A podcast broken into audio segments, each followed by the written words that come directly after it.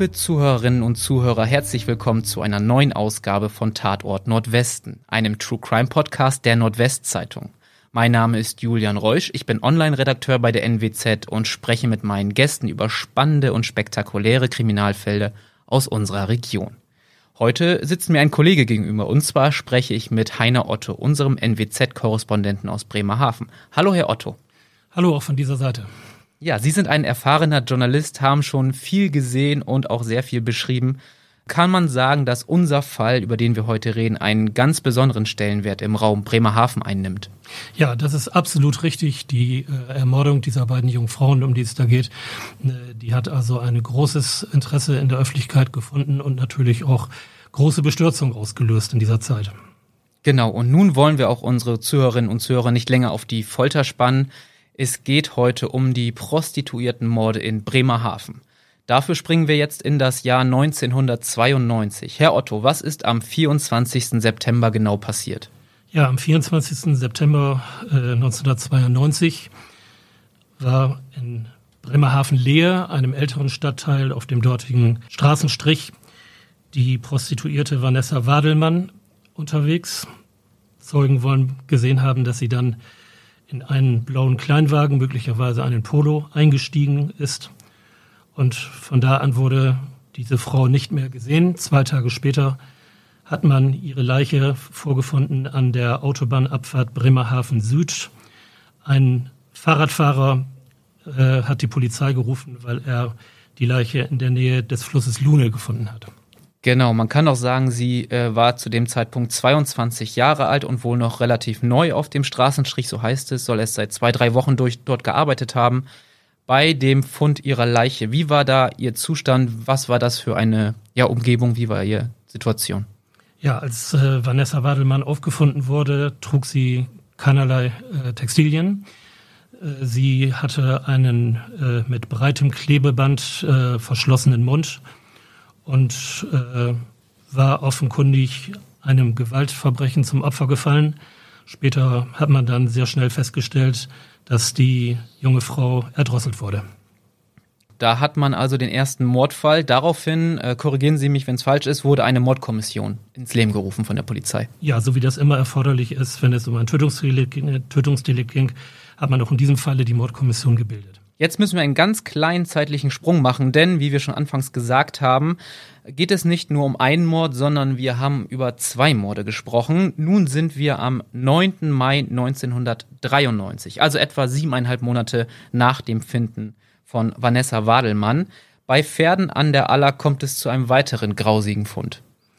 Ja, so ist es. Äh, auch äh, Anja Witt ist äh, getötet worden, die auf dem Straßenstrich in Bremerhaven gearbeitet hat. Die beiden Frauen sollen sich übrigens auch gekannt haben, noch aus Schulzeiten. Auch Anja Witt wurde erdrosselt, aufgefunden und äh, die Polizei hat dann sofort Ermittlungen eingeleitet und ist auch da schon davon ausgegangen, dass es sich um einen Tatzusammenhang gehandelt haben muss. So plötzlich sind wir quasi bei der Idee, es könnte sich um einen Serienmörder handeln, zu Anja Witt sei noch gesagt, sie, sei, sie war 26 Jahre und beide Frauen hatten wohl Drogenprobleme. Deswegen war auch wohl zuerst die Annahme, dass man in dem Drogenmilieu nach einem Täter suchen muss. Ja, genau so ist es. Diesen Weg hat die Polizei dann auch beschritten, weil die Vermutung bestand, dass eine der beiden Frauen möglicherweise einem Dealer eine größere Geldsumme noch schuldete. In Rede standen immer so 20.000 D-Mark zu der Zeit. Ob das tatsächlich so gewesen ist, dafür hat es dann am Ende allerdings auch keine äh, belastbaren Anhaltspunkte gegeben. Ja, man muss sagen, diese ganzen Ideen, Vermutungen sind dann auch tatsächlich im Sande verlaufen. Man hat dort einfach niemanden gefunden. Ja, so ist es. Äh, man hat von Beginn an mit einem erheblichen Personalaufwand an diesem Doppelmord gearbeitet hunderte von Hinweisen abgearbeitet, äh, ist allerdings tatsächlich auch zu diesem Zeitpunkt schon nicht wirklich weitergekommen. Jetzt haben wir ja einen Doppelmord, wie Sie sagen. Wie ist das denn in der Bevölkerung in Bremerhaven und der Region generell angekommen? Wie groß war der Fall? Wie groß war das Interesse? Ja, das ist sicherlich einer der größeren Kriminalfälle, die es äh, in der jüngeren Zeit in Bremerhaven gegeben hat. Äh, zwei junge Frauen muss man sich vorstellen, die praktisch äh, über Nacht, wenn man so will, von der Bildfläche verschwinden und dann kurz darauf äh, ermordet aufgefunden werden. Das ist ein Sachverhalt, der in der Bevölkerung äh, sehr, sehr aufmerksam zur Kenntnis genommen wurde. Und dementsprechend war natürlich auch Druck auf die Mordkommission, ähm, ja, Erfolge zu präsentieren. Gab es überhaupt irgendeinen Verdächtigen in der Zeit? Hat man da irgendjemanden mal verhört? Wie war das? Also Verhöre, Befragungen hat es sicherlich eine ganze Reihe gegeben. Äh, die Polizei hat allerdings auch schon zu diesem frühen Zeitpunkt damals nie von einer heißen Spur gesprochen und auch nicht den Eindruck äh, entstehen lassen, man fokussiere sich auf ein, zwei oder drei mögliche Tatverdächtige. Äh, das hat es auch damals zu dieser Zeit schon nicht gegeben. Wir hatten auch schon angekündigt, dass beide Opfer ja aus dem Umfeld des Bremerhavener Straßenstrichs kommen. Wie muss ich mir dieses Gebiet eigentlich vorstellen? Wie gefährlich ist das? Was ist das für eine Straße? Können Sie jetzt mal so ein bisschen die Umgebung schildern? Ja, wir sprechen jetzt über die Van Heukelom Straße. Das ist eine, eine wenig bewohnte Straße im Bremerhavener Stadtteil Lehe. Links einige Gewerbebetriebe, ein Autohaus, äh, dann in einer größeren Kurve äh, beginnt ein Gebiet mit kleinen Gärten, mit Schrebergärten. Und dort haben also die Prostituierten gestanden und auf ihre Freier gewartet, die dann meistens mit dem Auto vorgefahren kamen. Man hat natürlich auch dort ermittelt und Zeuginnen und Zeugen befragt. Aber so ehrlich muss man sein, es vergingen erst Tage, dann Wochen, Monate und am Ende Jahre. So wurde es irgendwann ein sogenannter Cold Case, also ein Fall, bei dem die Polizei nicht weiterkommt. Er wird zwar nicht vergessen, aber erstmal zu den Akten und zu einer anderen Einheit gelegt. Wann kam denn eigentlich wieder Bewegung in den Fall? Äh, Bewegung kam eindeutig dadurch in den Fall, dass äh, zweimal in der ZDF-Sendung Aktenzeichen XY ungelöst äh, berichtet wurde über dieses äh, schreckliche Verbrechen im Bremerhaven. Es hat dann also auch äh, nach November 2019, als die Ausstrahlung erfolgte, mehr als 250 Hinweise gegeben. Äh, Im zweiten Anlauf äh, war es nur ein sehr kurzer Beitrag. Äh, da hat die Polizei dann mehr als 40 Hinweise aufnehmen können. Äh, aber auch dadurch sind sie im Grunde genommen in ihren Ermittlungen nicht weitergekommen. Und ähm, Sie sagten, es waren zwei Beiträge. Der erste war 2019. In diesem Zusammenhang sind auch auf einmal, wir haben auch schon gesprochen, so richtig kann man nicht herleiten, woher das kam, Phantombilder aufgetaucht. Sagen Sie mal, was äh, daran das Besondere ist, weil ich sehe da nicht nur einen Mann, sondern zwei.